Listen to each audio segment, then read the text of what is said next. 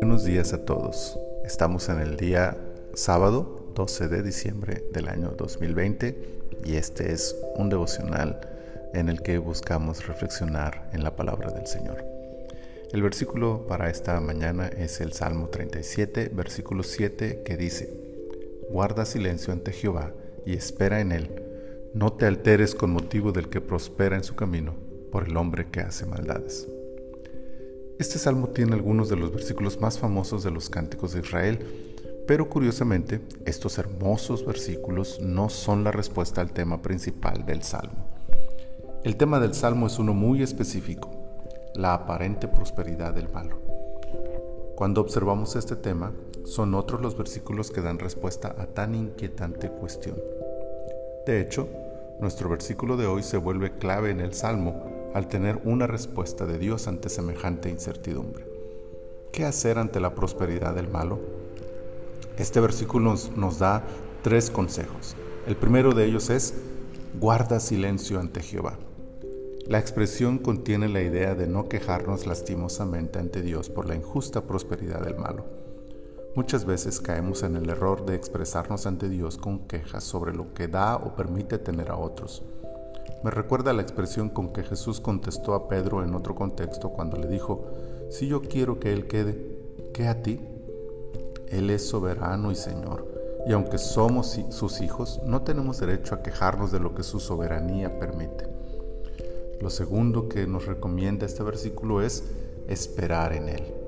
Esperar tiene el sentido de confiar, de ser pacientes, de dar a Dios la oportunidad de actuar, de permitir que todo llegue a acomodarse, de mirar hacia adelante y ver lo que Dios ve. Cuando todo esto ocurra, el final del malo será uno totalmente diferente al que ahora vive. Pero también la palabra esperar tiene la idea de decir algo así como, no importa lo que le dé o le permita tener a otros, yo espero en Él para que me dé a mí lo que yo necesito y lo que su voluntad soberana y perfecta me permita tener. Esperar también nos lleva a pensar que no debemos cambiar solo porque no nos da lo que le pedimos. Sigamos fieles a Él a pesar de no recibir lo que anhelamos y de ver que otros injustos sí disfrutan de aquello que nosotros quisiéramos tener. Y la última expresión del versículo como consejo es, no te alteres. La injusticia es algo que nos altera a todos y la injusticia recibida en carne propia nos lleva a perder la compostura.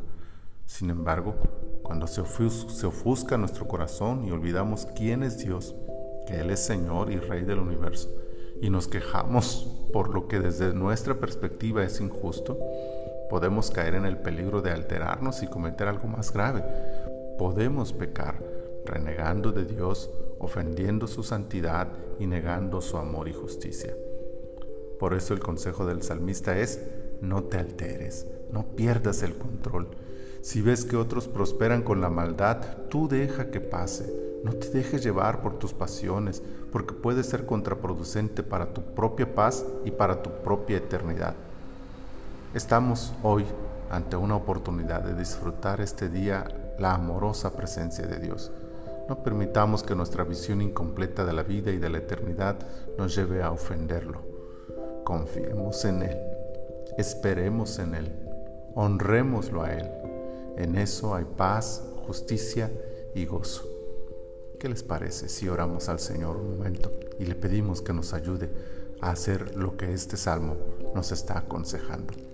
Bendito Señor cuando vemos que otros prosperan, a veces sentimos incertidumbre, pero tu palabra nos alienta esta mañana a guardar silencio ante esa situación, sabiendo que tú tienes el control de todo, a mantenernos fieles a ti, Señor, esperando y confiando en tu promesa y en tu fidelidad de estar al cuidado de nosotros. Señor, ayúdanos a no renegar, a no ofenderte con nuestras actitudes y a esperar en tu misericordia, en tu fidelidad y en tu justicia que es perfecta, Señor. Muchas gracias por Cristo Jesús. Amén. Qué alegría poder compartir con ustedes este tiempo y poder estar juntos disfrutando de la palabra de nuestro Dios. Les recuerdo que los domingos no subo un podcast, no subo un devocional, porque Esperamos que ese tiempo cada uno de nosotros estemos en nuestras congregaciones adorando al Señor y compartiendo un tiempo juntos como iglesia en la presencia de nuestro Dios. Así que los espero en una próxima ah, reunión de devocional el próximo lunes con ayuda del Señor. Hasta pronto.